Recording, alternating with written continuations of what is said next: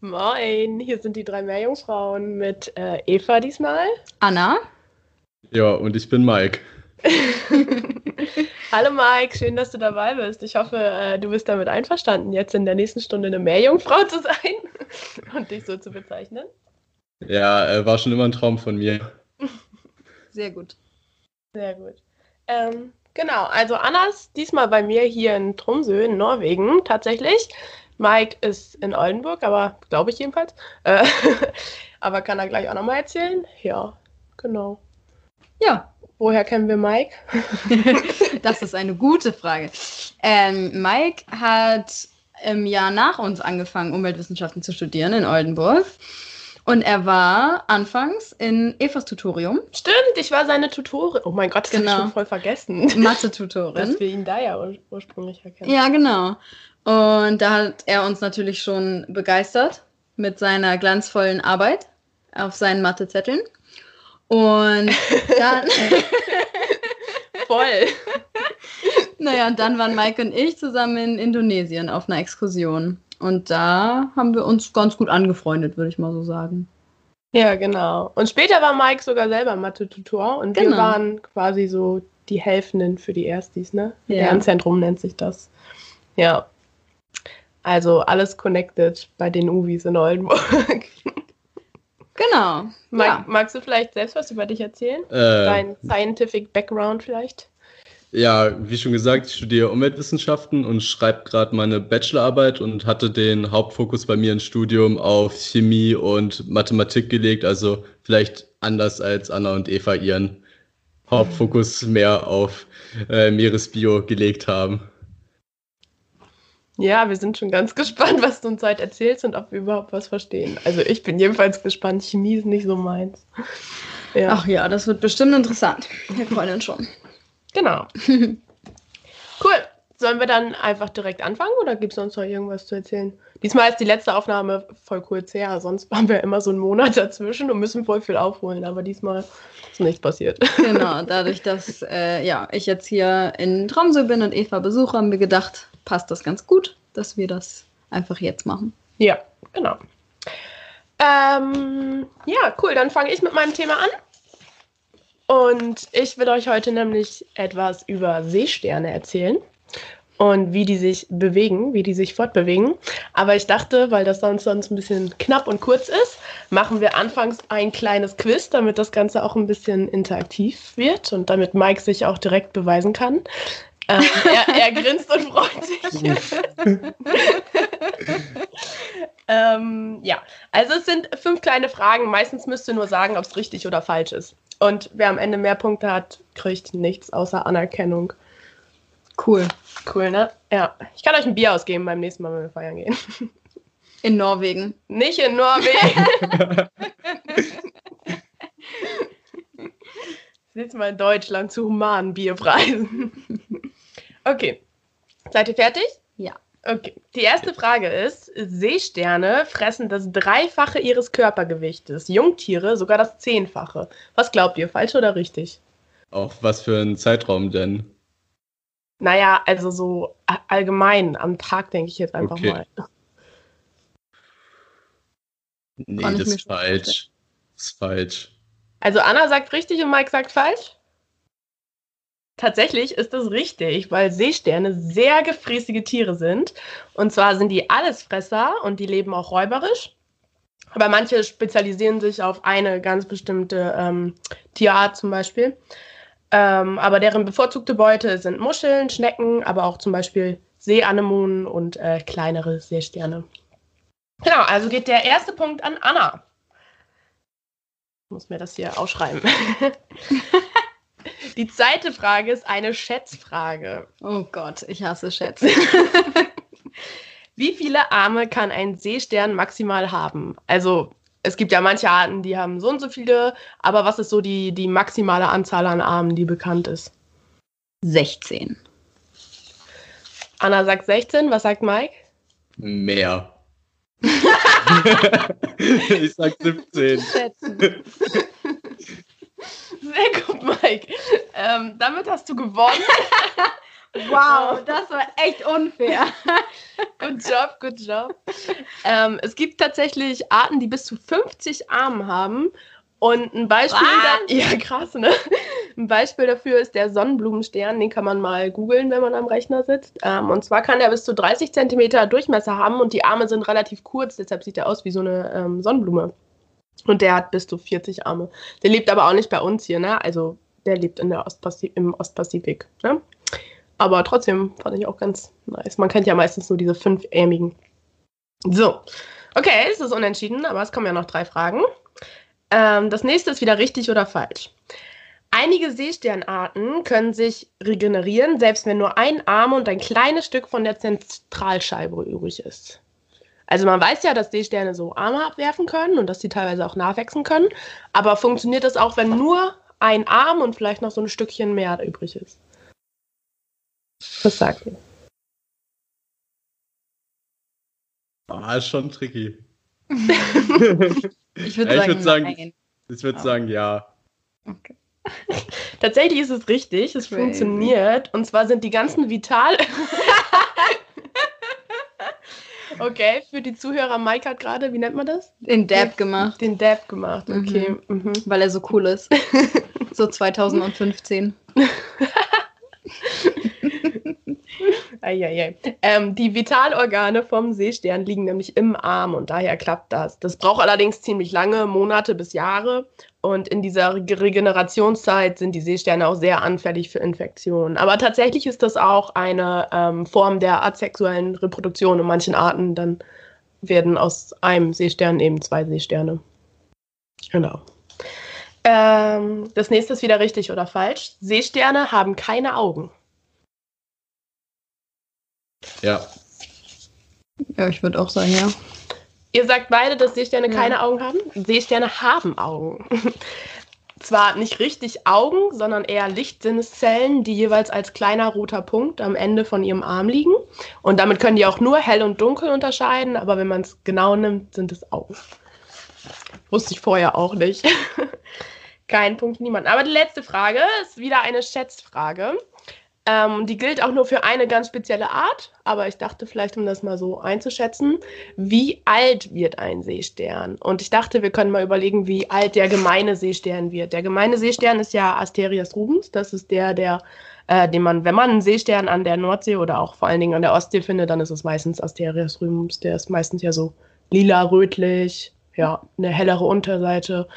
Ähm, meistens findet man ja die kleineren, die nur so bis so 7 cm groß sind vielleicht, aber die können tatsächlich bis zu 30 cm groß werden. Was denkt ihr, wie alt wird der? Sieben Jahre. Ich sag mehr. Tatsächlich sind es 5 bis 7 Jahre, was ich gefunden Was? Crazy. Aber Nicht ich habe auch so Seesternarten gefunden, die werden 45 Jahre alt Ja. oder so. Also das variiert wirklich. Ähm, wusste ich aber auch nicht. Aber ich hätte auch gedacht, dass es vielleicht ein bisschen mehr ist. Weil Ja. 30 Zentimeter Durchmesser, das ist ja schon ein richtiges Lebewesen. Ja. Aber die essen ja auch das Dreifache ihres Körpergewichts am Tag. Meinst du, deshalb, deshalb werden die nicht so alt? Deswegen werden die so schnell so groß. Achso. Ach so. Ja. Anna, vielleicht solltest du auch das Dreifache deines Körpergewichts essen. Dann ich du noch ein größer. bisschen wächst. Ja. Nur ein Spaß. Du kannst gern so klein bleiben, wie du bist. ja, also wachsen tue ich dann bestimmt eher nicht Breite, aber naja. Lassen wir das. Genau, äh, das zum Quiz. Mike hat gewonnen übrigens. Uh, vielleicht Gut. sollte er doch Meeresbiologie studieren. Vielleicht, ja. Oder vielleicht sollte er Lotto spielen, weil er einfach Mhm. Glück hat. Ja. Ja. Genau, aber jetzt wollte ich euch ein bisschen was erzählen, wie Seesterne sich fortbewegen. Weil ich glaube, dass ganz viele gar nicht wissen, dass Seesterne sich überhaupt fortbewegen können, weil man die ja meistens nur äh, an irgendwelchen Steinen kleben sieht und annimmt, dass die da halt so rumliegen, wie Patrick Star aus SpongeBob. Ähm, genau.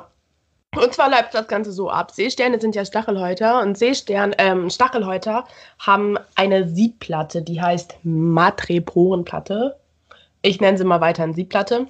Ähm, und durch diese Platte regulieren die quasi in ihrem Körper ähm, ihr ganzes hydraulisches System, also ihr Wassergefäßsystem. Wobei Wasser ein bisschen das falsche Wort ist, weil es sich nicht ähm, um Wasser handelt, was durch den Körper dieser Stachelhäuterviehs, sondern ähm, um so eine proteinhaltige Zölemflüssigkeit. Ich will da jetzt auch gar nicht ins Detail gehen. Wichtig ist nur, es ist kein Wasser.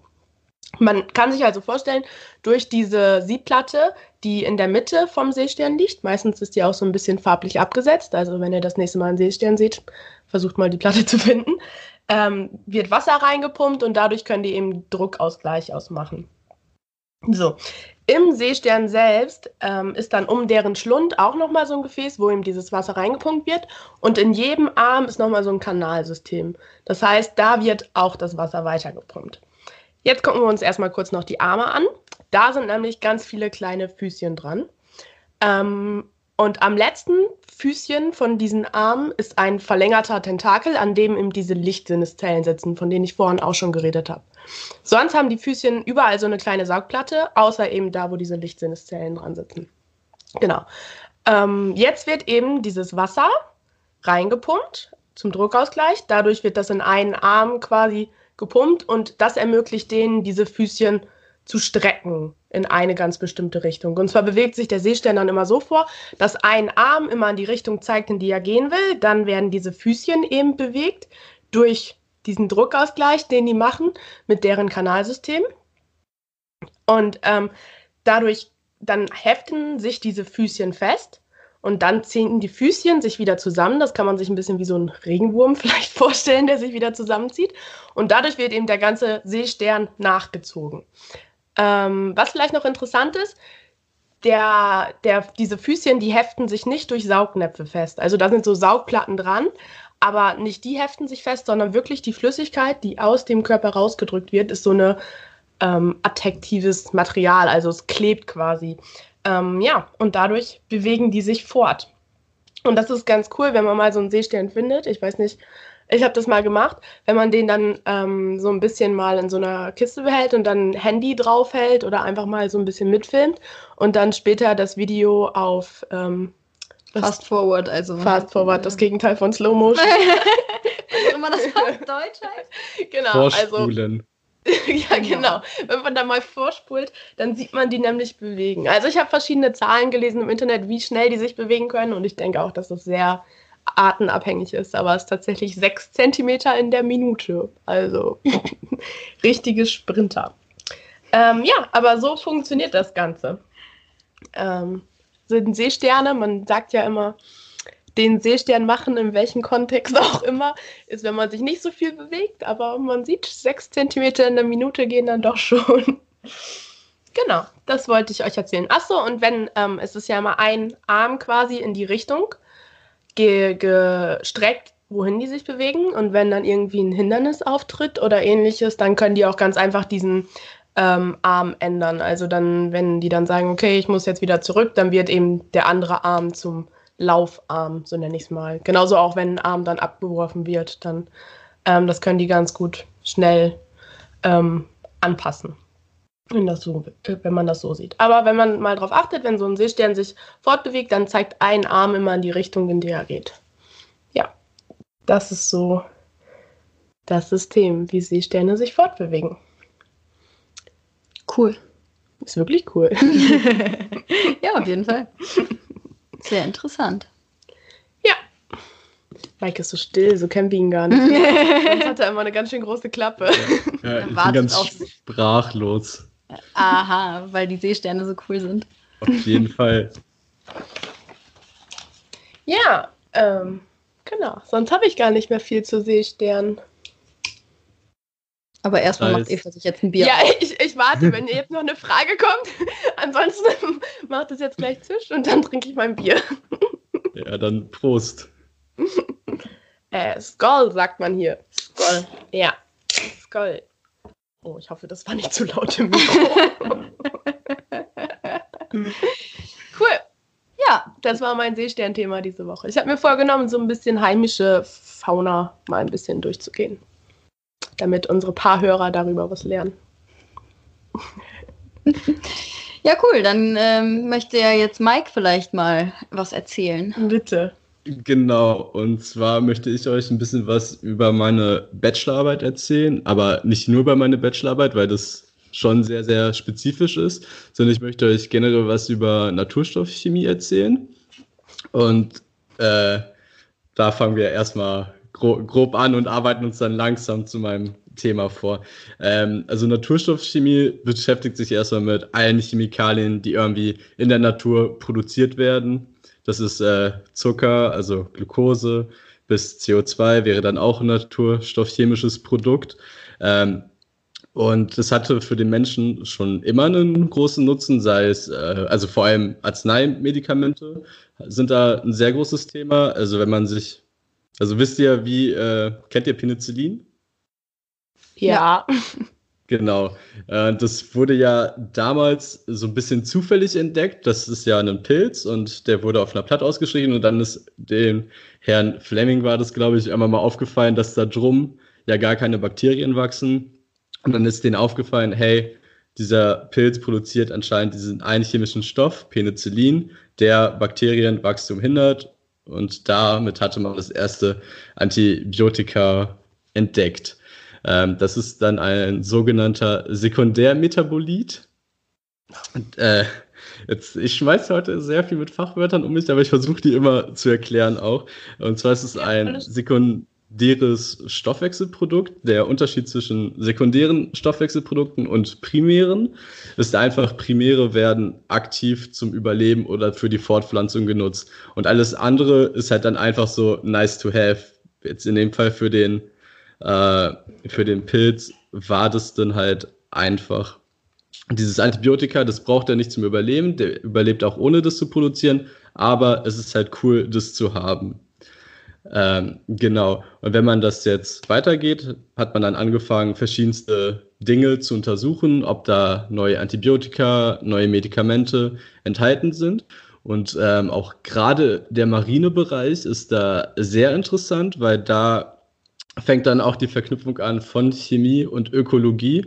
Und zwar, äh, wenn man jetzt zum Beispiel auch an die Seesterne denkt, sind die meisten, die haben ja keine Stacheln oder so, die können sich nicht großartig verteidigen und weglaufen ist bei denen auch eher mies, wenn die sich nur sechs, sechs Zentimeter pro ja. Minute, ja, da, da kommst du nicht weit mit.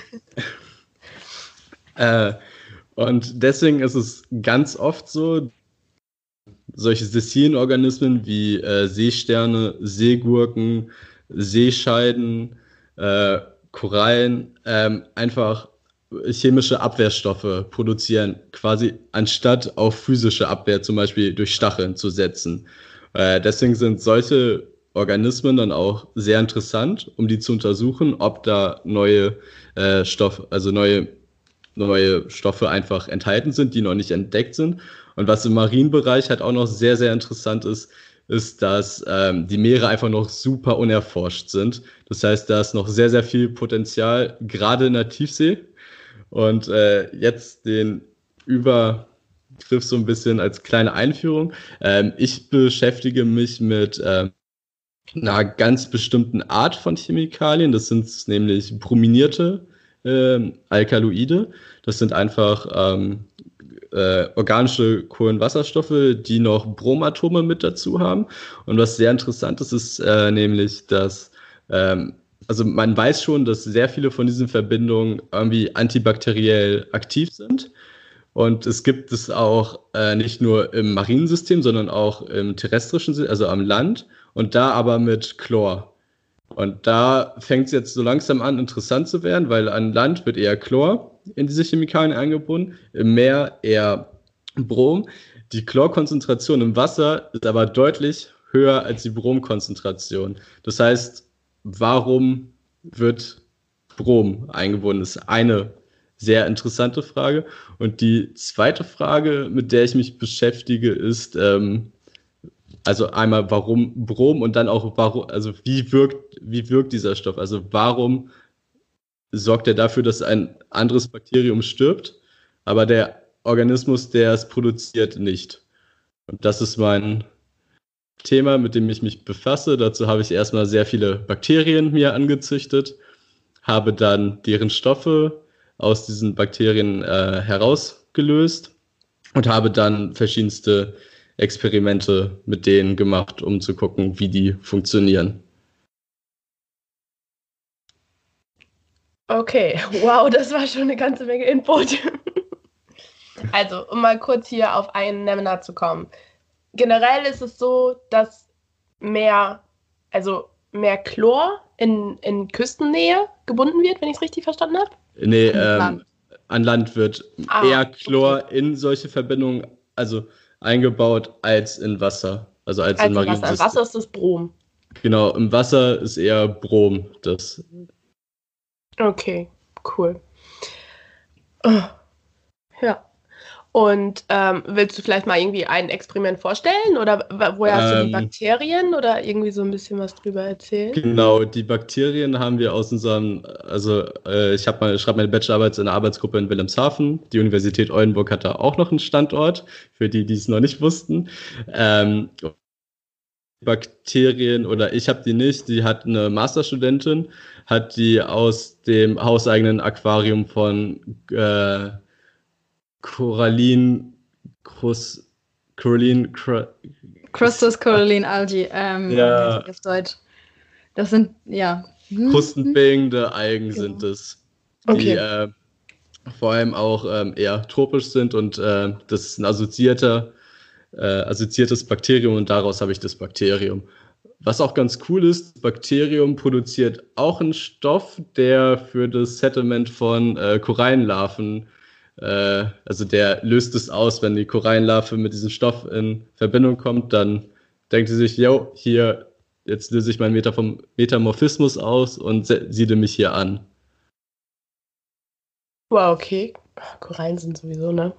Äh, cool, okay. wollte sie sagen. Ja, ich wollte cool sagen, auf jeden Fall. Also das Bakterium produziert einen Stoff, bei dem ja. sich die Korallenlarven denken, nice. Genau. Okay. Cool. Aber das hast du nicht untersucht. Das ist nee, einfach das, nur ein Fun Fact. Das, okay. Genau, ist ein Fun Fact, aber der hat auch brominierte Verbindungen, aber der ist nicht so ganz interessant für mich jetzt. Okay. Gut, jetzt hast du dieses äh, Bakterium. Was hast du mit dem genau gemacht?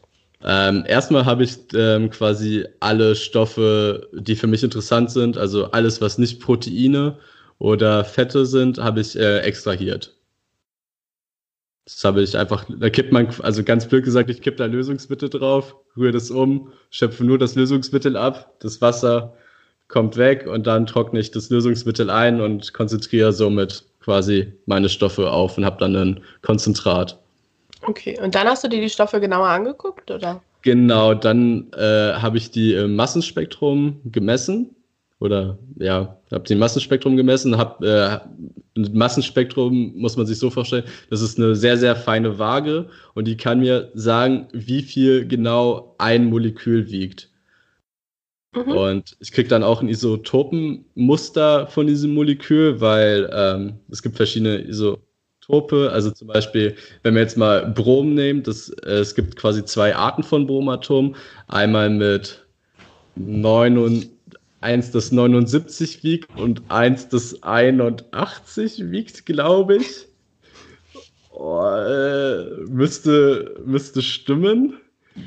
ähm, genau, und äh, diese ähm, Isotopenmuster gibt es für, ähm, für, jedes, äh, für jedes Atom. Und anhand und man hat dann ja über Wahrscheinlichkeit verschiedene, verschiedene Zusammensetzungsmöglichkeiten und manche kommen häufiger vor, manche nicht. Bei Brom ist es zum Beispiel so, dass ähm, beide Isotope zu 50-50 vorkommen.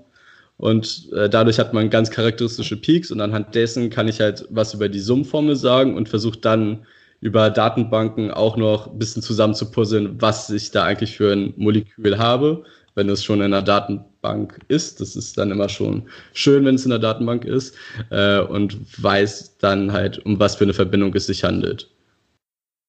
Genau. Und dann habe ich noch äh, Bioassays. Äh, also ich habe äh, geguckt, ob ich habe meine Verbindung noch mal ein bisschen aufgereinigt und habe geguckt, welche davon jetzt an sich ähm, an sich bioaktiv sind und mit denen, die bioaktiv sind, habe ich dann noch ein weiteres Experiment äh, durchgeführt. Und zwar hat mich halt interessiert, wie funktioniert das Ganze? Also warum ist es jetzt bioaktiv? Also da, irgendeine Reaktion muss ja passieren, damit ein anderes Bakterium äh, abgetötet wird. Und dazu hatte ich die Hypothese aufgestellt. Also ich habe mir den Biosyntheseweg angeguckt und mir ist aufgefallen, dass dafür Wasserstoffperoxid benötigt wird, was ja auch ein großer Indikator für Stress in Organismen ist. Und ich bin dann auf die Idee gekommen, dass in der Rückreaktion ähm, quasi Wasserstoffperoxid frei werden könnte und dementsprechend dieses, das Wasserstoffperoxid dann zum äh, äh, Abtöten der anderen Organismen führt.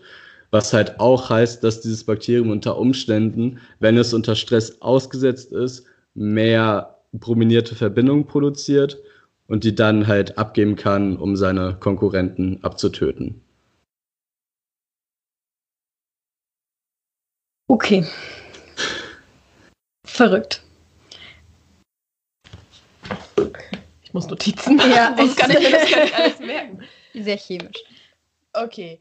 Und das war dann quasi auch dein Ergebnis deiner Bachelorarbeit, weil du wolltest ja. Ich bin dabei, ja. das gerade auszuwerten. Okay. Aber das war das, wie, wie du überhaupt auf die Fragestellung gekommen bist, oder? Das mit dem, dass die Wasserstoffperoxid. Genau, so bin ich dann irgendwann drauf gekommen, hey, das könnte ja so sein, als ich mir die Biosynthese, den Weg quasi dahin angeguckt habe. Hm. Und das hast du in deinem Praktikum gemacht, oder nicht? Oder nee, was? das habe ich jetzt alles in meiner Bachelorarbeit seit Februar okay. gemacht. Wie lange sitzt du schon an deiner Bachelorarbeit? Seit Februar. Für alle zukünftigen Bachelorarbeitsschreibenden. Wie lange? Seit, seit Februar. Seit Februar. Ja, wir haben jetzt August. Das zum Thema Bachelorarbeit, drei Monate, easy peasy. Aber es ja, macht doch Spaß. Ja, auf jeden Fall. Äh, man muss auch dazu sagen, ich war zwischendrin mal zwei Wochen auf Exkursion und einen Monat im Urlaub. Also das relativiert das Ganze dann auch ein bisschen. Ja. Okay, also was ich jetzt mitgenommen habe, ist dieses Bakterium, was du hast. Das produziert unter oder gibt unter Stress diese Bromverbindung frei. Ja, ähm, ob das, das unter sehr Stress ausgedrückt. Äh, nee, war gut. Ähm, aber unter Stress weiß ich nicht, ob die unter Stress abgegeben werden. Also es kann, also die, das Ding ist halt, eine mögliche Sache ist, dass halt unter Stress, dass die produziert werden vermehrt, quasi um diesen mhm. Stress abzupuffern und äh, dann halt das abgeben. Ob die das dann direkt abgeben oder mit der Zeit, das ähm, weiß ich nicht. Was, also was kann ich mir unter Stress vorstellen für ein Bakterium? Ja, also mh, hm, ich habe ja gesagt, die kommt aus einer, äh, aus einer kristallinen Alge, die halt auch im Korallenriff wächst. Wenn wir dazu zum Beispiel gehen, was bedeutet Stress? Erhöhte Temperatur zum Beispiel, was auch zum Absterben äh, der äh, Bakterien, die in Korallen führt. Das wäre zum Beispiel ein Punkt, wo es Stress ist. Äh, und da wird es auch ein bisschen interessant, da habe ich neulich drüber nachgedacht. Ähm, das ist ja so, dass die Korallen also die assoziierten Symbionten produzieren ja dann Sauerstoffradikale, wodurch unter anderem auch Wasserstoffperoxid entsteht. Das hattet ihr ja auch neulich in der Folge mal behandelt. Genau. Ah, wenn man Gut jetzt zugehört, Beispiel, Mike. Wenn man jetzt zum Beispiel eine, eine Koralle hätte, die dieses Bakterium auch als Symbiont hat, könnte es natürlich sein, dass sie deutlich stressresistenter ist, weil sie einen eingebauten Mechanismus zur Stressabwehr hat. So, aber das sind jetzt schon, glaube ich, drei Steps weiter nach der Bachelorarbeit. ich brauche auch so ein Bakterium, was meinen Stress abpuffert.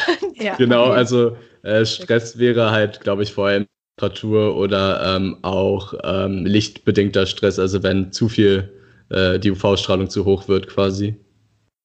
Ja. Okay, gut. Darunter kann ich mir was vorstellen. Das ist nice. Ähm, vielleicht noch so Naturstoffchemie. Das ist ja irgendwie auch immer was, woraus man versucht, Nutzen zu ziehen, sage ich mal, ja. als Mensch. Ne? Kann man das irgendwie auf dein Thema jetzt anwenden? Also, du hast ja ähm. jetzt so ein, also, ja, Zuarbeitsexperiment genau. gemacht. Sagt.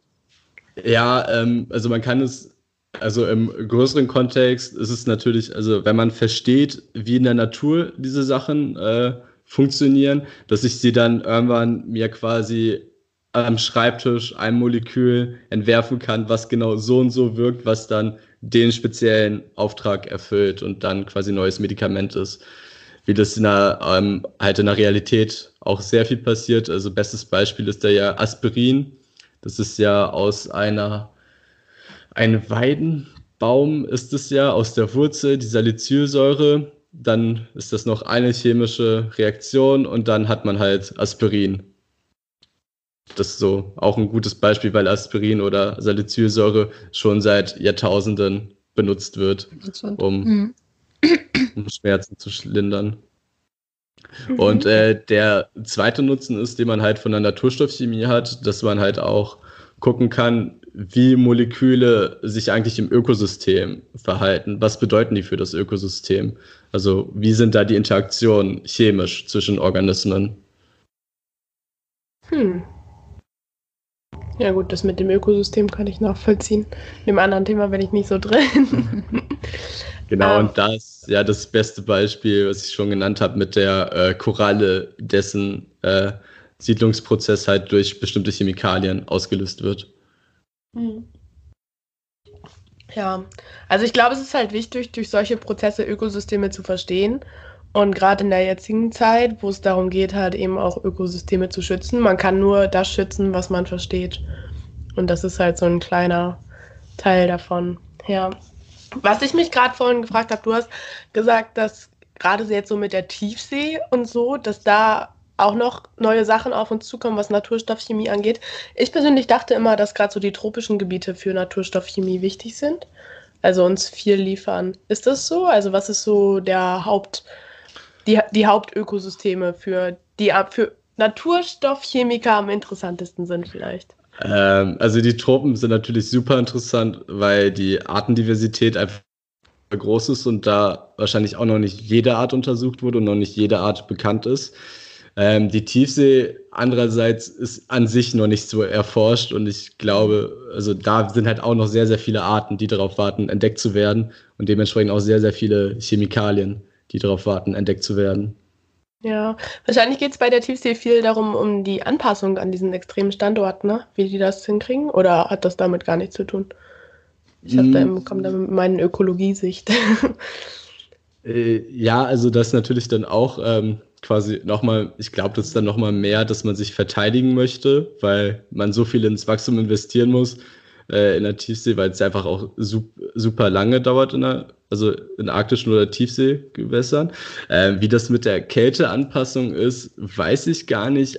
Was ich aber weiß, ist, oder was ich mal gehört habe, das ist jetzt nicht so 100% Fact, ähm, es gibt doch den Grönlandhai, oder? Ja.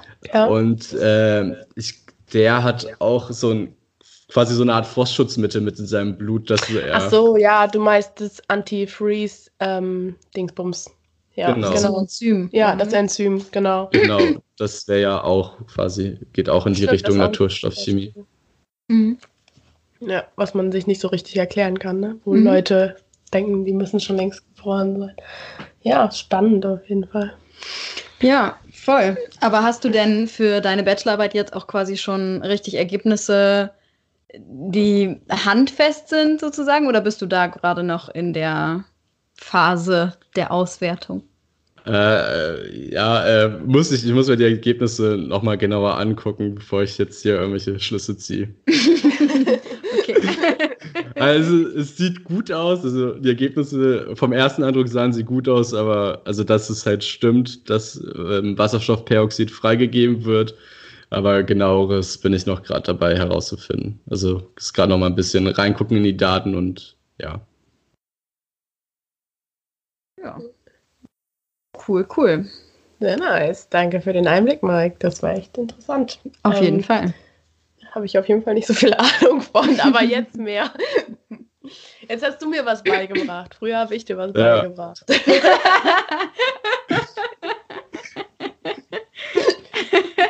Teachmon, oh Teachmon und so.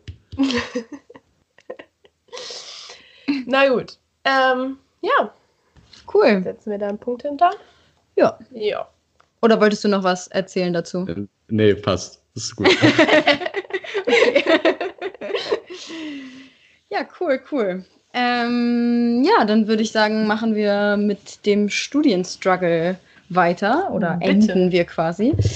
Ähm, äh, es ist ein Thema, was mir persönlich schon seit einer Weile vielleicht ein bisschen auf dem Herzen liegt. Und ich glaube, Eva hat da schon viel drüber gehört. Wir haben da schon viel drüber geredet.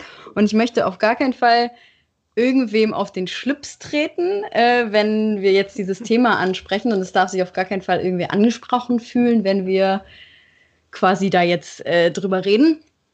Ähm, aber ich finde, also zumindest ging es mir immer so, ähm, sowohl im Bachelor als auch jetzt eben im ersten Jahr des Masters. Man hat immer so einen kleinen Trade-off vielleicht zwischen, ähm, wie viel muss man selber für sich machen und wie viel kann man anderen helfen mit der Zeit, die man hat, sozusagen. Also, wenn man jetzt beispielsweise schaut bei Klausuren, ähm, äh, also muss man, also wie viel Zeit kann man vielleicht darin investieren, anderen zu helfen, wenn die Fragen haben? Ähm, es ist, glaube ich, immer so ein bisschen, also vor allem bei Klausuren, eine persönliche Entscheidung. Ähm, lernt man gerne alleine oder lernt man gerne in einer Gruppe? Wie gut hat man das selber schon verstanden, dass man das vielleicht irgendwem erklären kann? Ähm, aber wenn man jetzt so Hausarbeiten anschaut zum Beispiel oder halt irgendwie so, ähm, ja, so, so, so kleine Präsentationen, die man machen muss oder sowas, ähm, dass man da ähm, ja, möchte man oder kann man die Zeit investieren, anderen Leuten quasi zu helfen? Oder ist man selber, steckt man zu sehr quasi selber in dieser Deadline und muss die Zeit für sich selber verwenden? Und wie ist es dann, wenn man eben zum Beispiel jemandem hilft, wenn man das gerne macht so und weil man ja auch vielleicht gerne Leuten was erklärt oder ähm, bei anderen Leuten die Hausarbeit drüber liest oder ähm, die Bachelorarbeit Probe liest oder was auch immer und so weiter. Ähm, aber dann für einen selber vielleicht ein bisschen zu wenig Zeit bleibt oder man das unterschätzt hat und dann im Endeffekt bekommt man vielleicht eine schlechtere Note als die Person, der man geholfen hat. Ähm, muss nicht unbedingt mal die Note sein oder so, ne? Also es geht ja jetzt, also nicht unbedingt, dass jetzt das, das Endergebnis vielleicht dann irgendwie schlecht ist. Oder man, ähm, na, also ich will jetzt nicht irgendwie, ähm, Ja, man kann ja unzufrieden sein Genau, und dass denken, man- hätte ich die Zeit einfach in mein Projekt gesteckt, dann hätte ich vielleicht, keine Ahnung, Noch ein 03, 07 besser oder ja, so. oder auch einfach ein besseres Gefühl quasi bei der Abgabe gehabt oder so. Selbst Mhm. wenn es nur so eine Sache ist wie, ähm, es gibt ja auch einige so Assignments, die man machen muss, wo es nur bestehen oder nicht bestehen ist. Es gibt ja auch in einigen Mhm. ähm, Studiengängen. Einfach nur so um dieses, ähm, ja, ist es irgendwie ein gutes Gefühl, dass ich jemandem anderen helfe und vielleicht dafür weniger Zeit habe für, für mich selber? Ähm, oder sollten wir alle total egoistisch durch unser Studium gehen und bloß niemandem helfen? Ähm, ist das vielleicht die Quintessenz aus unserem kleinen Gespräch hier? Ähm, ja, weiß nicht, ich finde das einfach interessant, da irgendwie auch mit anderen Leuten drüber zu reden. Ähm, ja, und andere Standpunkte da drüber, also dazu sehen. Ja, vielleicht erstmal generell zu den Voraussetzungen, dass man jemandem helfen kann, gehört ja erstmal dazu, dass man Leute hat, die einen um Hilfe bitten, was ja meistens Freunde sind. Also muss man erstmal Freunde haben und das Man muss erstmal Freunde haben. Na, und das Problem oder die Thematik bei Freunden ist ja auch einfach, du willst denen helfen, ne? Also du magst die ja, du, du also das ist ja einfach der Grundsatz von einer Freundschaft, dass man sich auch gegenseitig hilft. So. Ähm, und der zweite Punkt ist, du musst auch einfach gut sein. Also die Leute müssen von dir wissen, dass du was auf dem Kasten hast. Und ähm, was dann irgendwie natürlich auch cool ist, wenn man weiß, okay, die Leute denken, ich habe was auf dem Kasten, aber andererseits hat das halt auch diesen Nachteil, dass du dich dann für 15 verschiedene Leute verantwortlich fühlst. Also ich glaube, wir alle drei hatten schon die Situation, ich weiß nicht, im Bachelor irgendwann oder sonst irgendwann, dass Leute äh, einen gefragt hat, ja, wollen wir zusammen für die Klausur lernen, wollen wir zusammen für die Klausur lernen und man denkt sich, gerne, aber ich muss eigentlich erstmal selber alles so für mich machen, bis, also bis ich das jemand anderen erklären kann. Generell ist es ja nicht schlimm, mit anderen zu lernen. Das zeigt ja, man hat es verstanden und das hilft ja auch, das anderen zu erklären, aber es ist, also, es ist ja einfach Zeit, die drauf geht. Und wenn man in einer Stresssituation ist und drei Klausuren in der Woche hat, dann hat man diese Zeit manchmal nicht. So, und das, das sind die Voraussetzungen vielleicht, ne? Und äh, das ist, glaube ich, das große Problem, dass es auch einfach ganz oft Leute sind, die man gern hat, denen man nichts abschlagen will. Und das ist ja auch irgendwie nett ist, dass die einen fragen, weil das heißt, dass man was gut kann und ja, ich weiß ja, nicht. und im Endeffekt, glaube ich, ist es ja auch so, ähm, dass man, man muss sich dann ja auch selber ein bisschen an die eigene Nase fassen und sich selber fragen, wie oft hat mir jemand vielleicht auch schon mal geholfen. Man, oder man möchte ja auch im Endeffekt vielleicht die Möglichkeit haben, dass wenn man selber in einer Position ist, wo man irgendwie gerade gar nichts versteht oder unbedingt Hilfe braucht, dass jemand anderes dann eben hier einem hilft. Und wenn man Genau. selber nur egoistisch sozusagen, sage ich mal, in Anführungszeichen durch die Gegend läuft und immer sagt, nein, nein, ich kann dir nicht helfen, ich muss meinen eigenen Kram machen, ähm, steht man vielleicht irgendwann an dem Punkt, wo man selber Hilfe braucht und dann möchte niemand dir helfen sozusagen. Das ist ja auch irgendwie vielleicht eine Frage, die man sich selber stellen muss. Ja. Hast du da schon Erfahrungen mitgemacht, Mike? Ja, ähm, klar, man lernt Mike halt auch mal. niemanden. Nee, das, das stimmt nicht. Nee. Äh, Ich helfe ich helf schon Freunden, helfe ich auch gerne. Ähm, bin aber auch mal so ehrlich, dass wenn es dann bei mir selber irgendwo auf Deadlines, Klausuren hinzugeht, dass ich dann halt auch einfach sage, hey, ähm, ist halt gerade schlecht bei mir. Und meistens fragen mich meine Freunde auch, also weil sie meistens mich in Mathe fragen und es dann meistens eher um so einen Zweit- oder einen Drittversuch geht, auch schon ein paar Monate vorher, dass man halt auch einfach sagen kann, hey, die Woche vorher sieht bei mir scheiße aus, aber die drei Wochen davor können wir gerne uns abends äh, mal eine Stunde hinsetzen und danach noch mal ein Bierchen trinken, so. Und ist dann auch Das ist kein wahrscheinlich großer, Die richtige Herangehensweise, ne? Einfach ehrlich sagen, wie es ist. Ja, weil da haben dann, hat, glaube ich, da niemand was davon, wenn man mit dem halben Kopf irgendwie noch schon bei dem anderen ist und äh, dann kann man, glaube ich, auch nicht mehr vernünftig das erklären und wird auch, glaube ich, sehr schnell genervt. Mhm. Aber hattest du das schon mal, dass du, weiß nicht, jemandem geholfen hast oder ihr zusammen für die gleiche Prüfung gelernt habt oder so und dann bist du mit einer schlechten Note, also schlechteren Note raus ähm, als der andere oder mit der gleichen Note und du hast dir vielleicht gedacht, hm, das ist ein bisschen unfair, weil irgendwie hatte ich schon besser drauf als der andere oder so. Was ja nicht unbedingt was mit Neid zu tun hat, sondern einfach nur, also es ist ja nicht, als würde man das der anderen Person nicht Nee, gönnen. genau, man möchte ja einfach- einfach nur, dass seine Arbeit auch wertgeschätzt wird. Ja. Genau. Ja, aber es liegt ja dann meistens, dass du halt in der Klausur verkackt hast, ne? Das ist halt entweder, hast, also wenn man, wenn man ganz ehrlich ist, so, ne? Du hast halt die falschen Sachen gelernt oder es halt nicht gut gelernt. Das liegt ja dann da dran. Und die andere Person hat es anscheinend besser verstanden, hat ja einfach besser zugehört. Hätte man sich selbst mal zuhören müssen. Ja, aber stell dir mal jetzt folgende Situation vor. Mike ist so realistisch für uns. Folgende Situation. Du warst jede Woche in der Vorlesung, Mike. Hast jedes Ja. Mal mitgeschrieben. Du hast jeden Abend sogar da gesessen und alles nachgearbeitet. Die ganzen Quellen hast du dir sogar angeguckt, die der Professor sich, sich äh, dazu geschrieben hat. Okay. Und dann lernst du mit irgendeinem Dude und ihr habt so zwei, drei Altklausuren. Und der Dude, mit dem du lernst, der verlässt sich vollkommen auf die Altklausuren. Der kann nur die Altklausur fragen. Du guckst dir die natürlich auch an, weil natürlich ist auch eine nette Hilfe, wird jeder machen. Aber du lernst auch alle Vorlesungsfolien, alle Vorlesungsfolien und alle Quellen. Dann kommt die Klausur und der Dude, mit dem du gelernt hast, hat eine 1-0, weil er die ganzen Altklausurfragen gelernt hat. Und du hast eine 1. 7, weil du einfach noch ein paar Infos dazu geschrieben hast, weil du dir extra Mühe gegeben hast, weil du nicht diese Standardantworten geschrieben hast und dich vielleicht zwei, dreimal verhaspelt hast. Wie würdest du dich fühlen? Äh, das Ding ist ja, das ist mir halt ja so genau passiert. Du hast, ja, das glaube ich dir nicht. Du hast nicht jede Woche Doch. da gesessen und alles nachgearbeitet. Nee, aber also es war bei uns allgemeine Bio. Ähm, Ah, okay. hab das so hart nachgeholt ähm, und halt wenig mit den Altklausuren gemacht und äh, ja, ist ciao, ne? Äh, Im Jahr da drauf halt nur Altklausurfragen auswendig gelernt, äh, ja, zack, bestanden. 2, 3, easy. Ja. Mhm. Ja, Ja, und das ähm, ist halt so das halt, Ding, ne? Das Ist halt Genau. fies, aber ja, was willst Also- du machen? Ja, gut, klar, natürlich. Also da ist natürlich dann nochmal eine, vielleicht noch ein, mal eine etwas größere Dimension, dass einfach das System verkehrt ist. Ja, So, klar. äh, ne? dass, wenn man, da- dass das quasi überhaupt man sich so doll auf Altklausuren verlassen kann oder muss teilweise, je nachdem, um welches Fach es geht. Ähm, aber mal davon abgesehen, also, ne, wenn das jetzt, wenn du jetzt mit jemandem gemeinsam gelernt hättest, so, und dann denkst du dir, hm, ja, blöd, mache ich halt das nächste Mal auch nur das Minimum quasi, Ja. nur das wenigste, was nötig ist, damit ich das bestehe oder damit ich dann auch eine gute Note raushol. Mm, ja, finde ich es irgendwie auch nicht unbedingt so die richtige Art zu lernen, vielleicht. Also, weißt du, so dieses, ähm, ja, du machst nur das, was von dir erwartet wird und nichts darüber hinaus. Und im Endeffekt bekommst du keine Wertschätzung dafür, dass du mehr gelernt hast oder mehr wusstest. Ja, Genau, ich glaube, es geht viel um Wertschätzung und dass man sich dadurch nicht entmutigen lässt, weil wenn man das bei anderen sieht, weil man mit jemand anderem lernt und der kriegt, es, sei es nur die gleiche Note oder so, ne? Oder der hat gleich viel Erfolg, obwohl man da einfach so viel mehr Arbeit reingesteckt hat, dann entmutigt das einen ja total und man denkt sich, okay, brauche ich den ganzen Scheiß ja auch nicht machen, ne? Obwohl es natürlich im Großen und Ganzen nicht nur um die Note geht. Natürlich nicht. Es geht darum, was man mitnimmt und man selbst nimmt das bestimmt viel mehr mit, weil sonst hätte der andere einen ja auch nicht gefragt, wenn man nichts auf dem Kasten hätte, ne?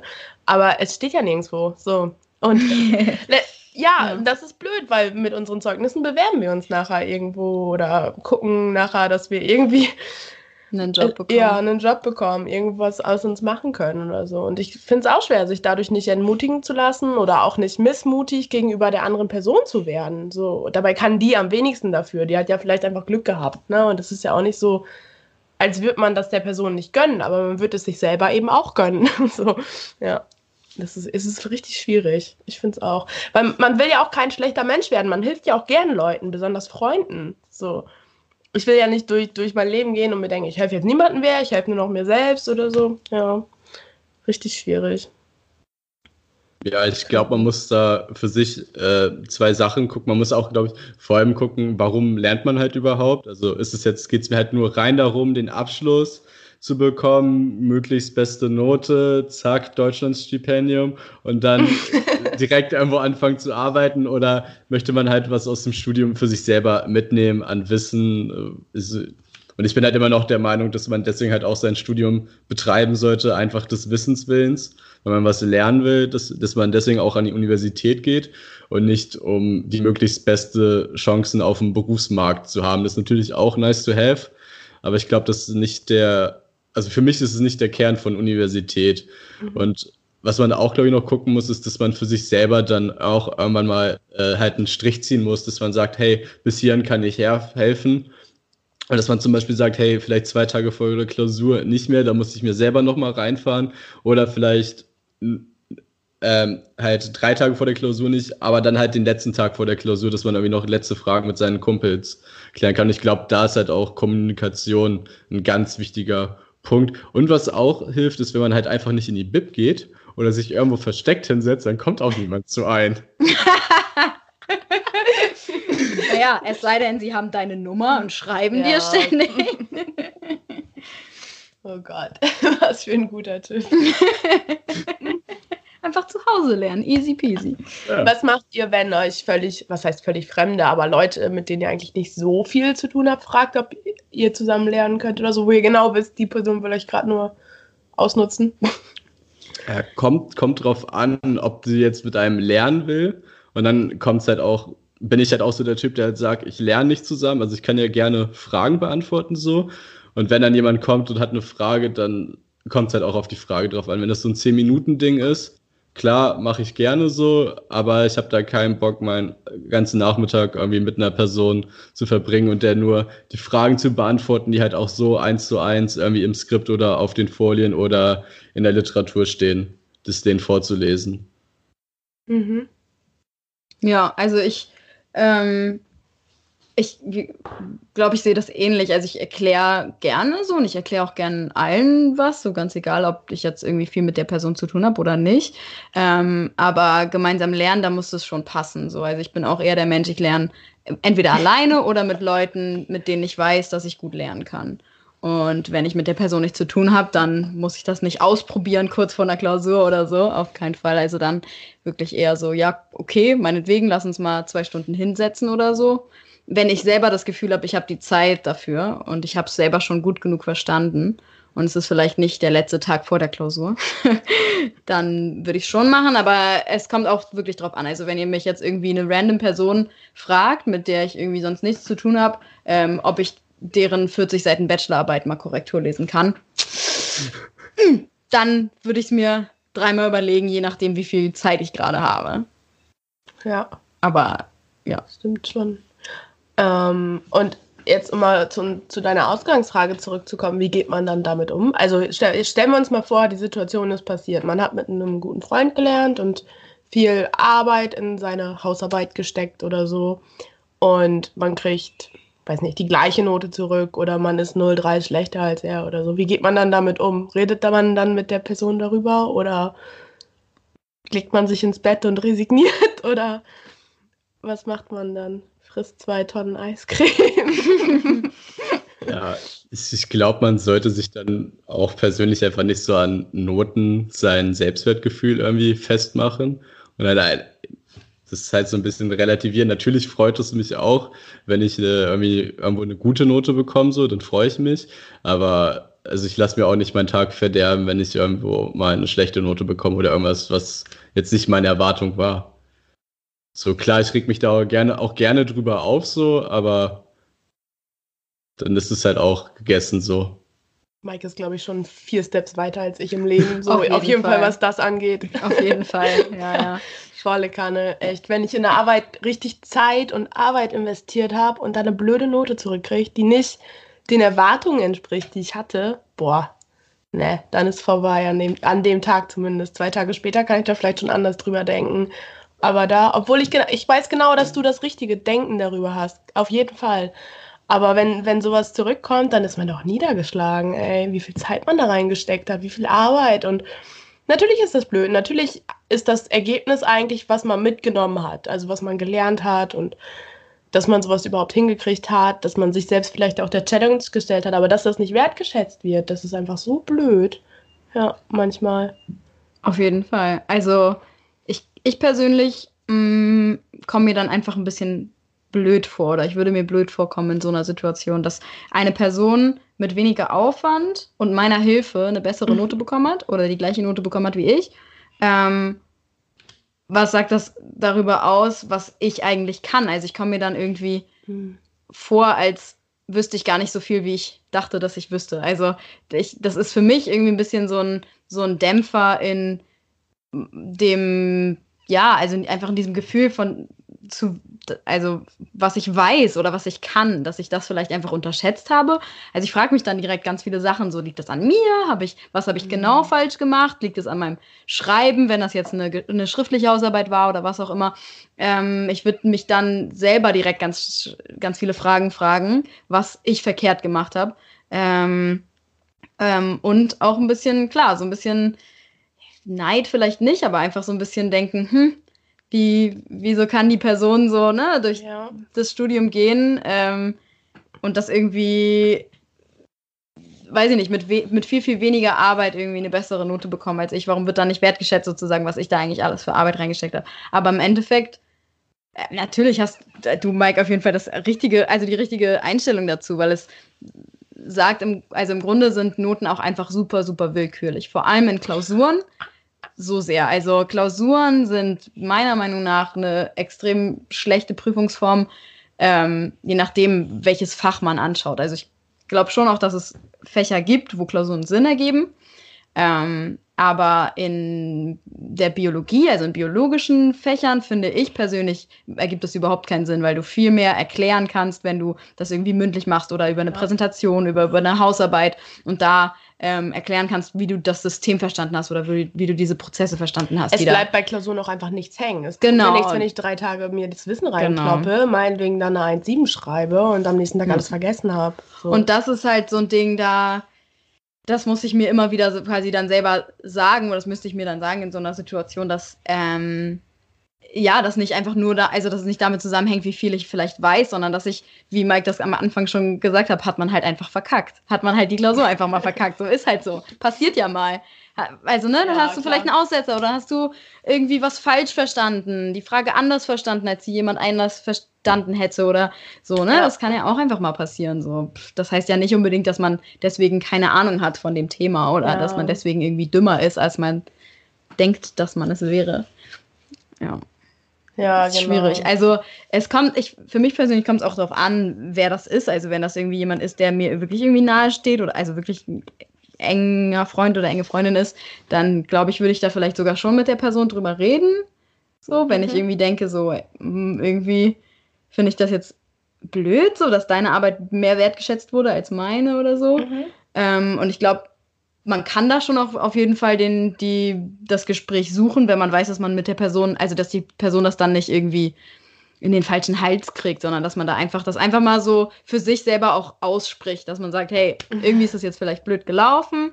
Ähm, ich habe dir zwar geholfen, aber irgendwie finde ich es blöd, dass du eine ne-, bessere Note bekommen hast. Kann man drüber reden, glaube ich, wenn man, wenn man mit der Person gut genug ist. Ja, genau, weil es ist ja auch kein Konflikt zwischen den beiden Personen, sondern ja. zwischen ähm, mit sich selbst quasi. Ja, genau. Äh, genau, also was auch noch, glaube ich, wichtig ist, dass äh, eine Benotung auf eine Hausarbeit, auf eine Klausur nicht gleichzusetzen ist mit einer Wertschätzung von einer Arbeit, von Arbeit, die da reingeflossen ist. Also ich glaube, das sollte man davon auch ein bisschen entkoppeln, dass man die Note gleich der Wertschätzung oder den Arbeitsaufwand äh, setzt, den man da reinsetzt. Ja, wo ja leider aber auch ein bisschen das Problem im System wieder steckt, so, ne? Also, weil im Endeffekt ist die Note das, was auf deinem Zeugnis draufsteht oder was auch immer. Ja, aber ich meine, ihr aber kennt es doch, ihr habt ja euren Master, so, wem juckt jetzt euer Bachelorzeugnis? Ja, ist halt also, also, leider äh, ja. ja. Also, we, also wem juckt jetzt unser Abitur so klar, wenn du dich irgendwo wieder bewerben willst? Das hat mich auch überrascht, dass man für einen Master sein Abiturzeugnis wieder einreichen muss, aber ja, äh, ne, selbst die, also das ist ja, glaube ich, auch nur so eine Formalie. Also es wird, keiner wird später auf unser Abitur, auf unsere Bachelorerzeugnisse gucken. Äh, ja, spätestens nach dem Master oder nach der Promotion ist das eh alles egal. Ja, das auf jeden Fall. Auf jeden Fall. Ja, echt so. Und das große Ding ist ja auch einfach, dass Menschen unterschiedlich sind, ne? Und unterschiedlich schnell lernen. Ich weiß nicht, zwei Person A und Person B stecken in den gleichen Bericht, meinetwegen jeweils fünf und 20 Stunden rein und kriegen die gleiche Note raus. Und das ist ja auch okay. Manche können ja Sachen besser, manche können Sachen nicht besser, meinetwegen. Oder manche lesen sich einfach ihren Kram fünfmal durch nochmal und manche machen das dann einmal und, und haben es genauso genau, verstanden. Und haben es genauso verstanden. Das ist ja, es ist ja einfach so. Es ja. sind unterschiedliche Sachen, so, die da zugrunde liegen. Und das ist so das Ding. Und ja, es ist blöd, aber ich glaube halt auch, dass es für andere noch blöder ist, weil wenn ich so daran zurückdenke an meine Schulzeit, wo ich so gedacht habe, oh, einen Tag lernen für eine Mathe-Klausur und andere sich da wochenlang abgerackert haben oder so, das war auch blöd für die, natürlich. Ja, ich Zu wissen, dass ja, das jemand viel schneller kann als du. Ja, mhm. genau. So, das, also es gehört einfach eben dazu. Ja. ja, es ist halt wirklich nur dieses blöde Gefühl, wenn man jemandem geholfen hat. So, ne? Wenn man Arbeit in die Arbeit von jemand anderen reingesteckt hat. Aber da muss man da vielleicht einfach mit hingehen und sagen, dass man in der Situation einfach für sich auch das Richtige gemacht hat, dass man hilfsbereit sein wollte, was ja auch eine gute Eigenschaft ist auf jeden Fall. Ähm, und äh, dann ist das eben nicht in die eigene Arbeit geflossen, sondern in die Charakterbildung und eben in das Bild, was andere Menschen von einem haben, eben, dass man hilfsbereit ist, was ja auch gut ist. So ist es dann vielleicht keine 0,3 besser in der eigenen Arbeit, sondern eben eine 0,3 besser in der Ansicht, die andere Menschen von einem haben. Oh mein Gott, jetzt wird das aber zu einer Rede hier. es spricht die, das 05 Nordlüß-Bier aus mir. Das gute äh, 3-Euro-Bier hier. Premium Mörk Pilsner. 3 Euro. Ja.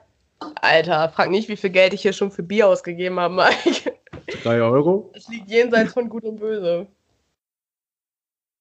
Ja. ist auch ein Studienstruggle. Über den rede ich dann beim nächsten Mal. Genau. Wie teuer ist eigentlich Norwegen? Okay, also, wir müssen alle mal so ein bisschen mehr chillen, wie Mike sagt. Noten genau. sind nicht gleich Wertschätzung.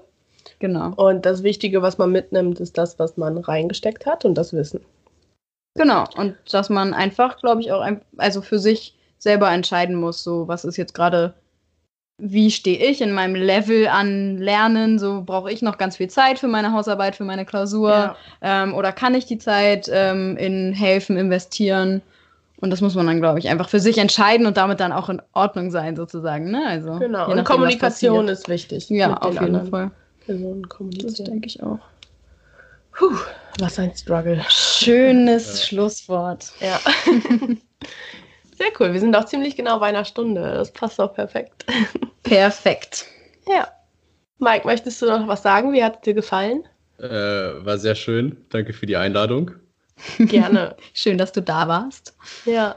In unserem Skype-Video-Format. das nur wir sehen. Alle anderen hören uns nur, aber gut, ist vielleicht auch besser so. Genau. Okay, dann sagen wir jetzt mal Tschüss. Und bis zum nächsten Mal. Tschüss. Tschö.